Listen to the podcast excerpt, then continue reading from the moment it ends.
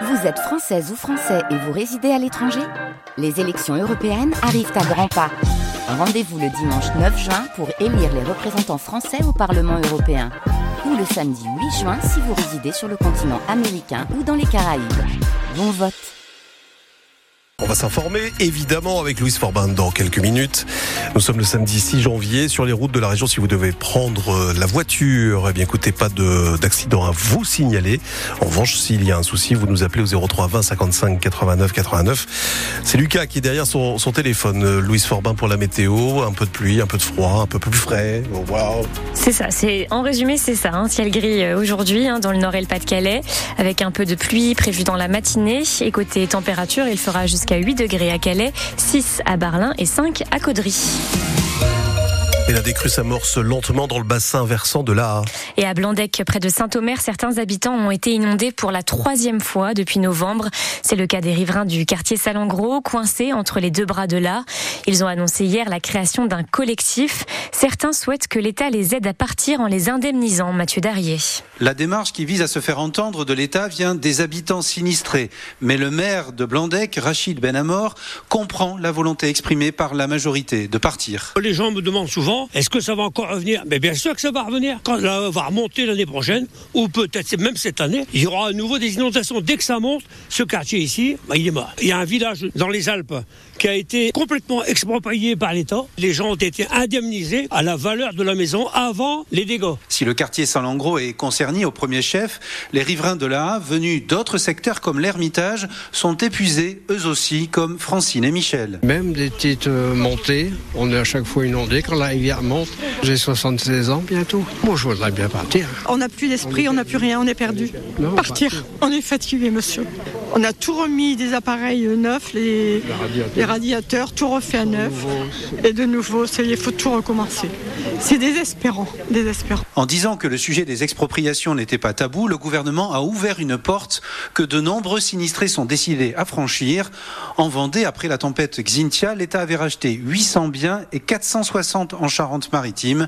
Facture totale 317 millions d'euros. Et aujourd'hui, là, la liste pleine et la Canche sont toujours en vigilance orange. 13 établissements scolaires des secteurs inondés ne pourront pas ouvrir leurs portes lundi. Certaines écoles sont encore inondées ou inaccessibles. Des solutions ont donc été trouvées au cas par cas. Pour certaines écoles, les cours seront dispensés en distanciel. Pour d'autres, les élèves seront accueillis ailleurs.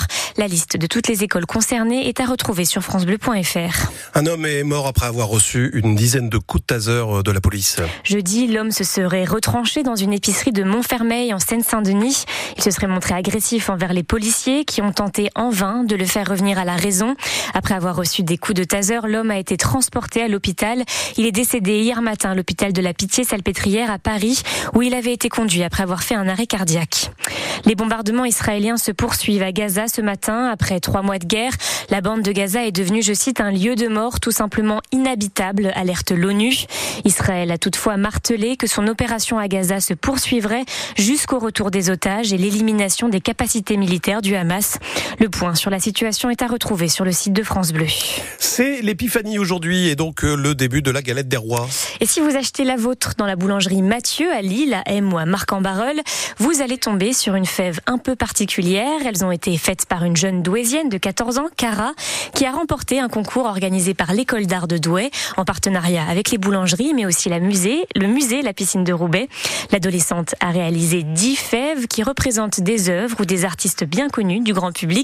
Elles ont été reproduites en 10 000 exemplaires, soit le nombre de galettes que la boulangerie a prévu de confectionner pour cette saison. La mère de la jeune fille, Virginie, n'en revient pas. Ça fait quelque chose en fait de découvrir la, fève dans la galette et encore autre chose. J'ai déjà acheté deux galettes. Euh, on a commencé très très tôt dès, le premier jour de, vente. Toute la famille, euh, les amis, euh, même au travail. Hein, je prévois de ramener ma galette aux collègues. Oui, on est allé. je crois que c'était le 26, le premier jour de vente. On est allé acheter une galette si vous en êtes déjà à deux galettes alors que l'épiphanie n'a pas commencé, vous allez faire une belle saison. Ben oui, oui, là on prévoit, on prévoit de refaire avec la famille la galette, donc ça va être une très haute saison de galettes euh, chez nous. Et puis on les prend en petite taille, comme ça on en aura plus, on aura plus de fèves. Des propos recueillis par Yvan Planteil et les photos des fèves sont à retrouver sur le site de France Bleu. Hier, en Coupe de France de football, Fény Olno a créé l'exploit en battant Quevilly Rouen Métropole, club de Ligue 2. La rencontre s'est finie 1 à 0. Fény Olnois se qualifie donc pour les 16e de finale. C'est une première pour le club. Et cet après-midi, place à Saint-Omer et à Lille. Saint-Omer affronte Dunkerque à 18h et Lille reçoit le club martiniquais des Golden Lions, l'équipe de la ville de Saint-Joseph. Un match à suivre en direct sur France Bleu Nord. Et après le prologue hier, place aujourd'hui à la première étape du rallye Dakar en Arabie Saoudite. Pour cette 46e édition, les voitures doivent parcourir 8000 km d'ici au 19 janvier. Cinq nordistes sont en lice, dont Adrien Van Beveren, le pilote moto de 32 ans, qui a terminé le prologue quatrième hier. Il s'agit de sa neuvième participation.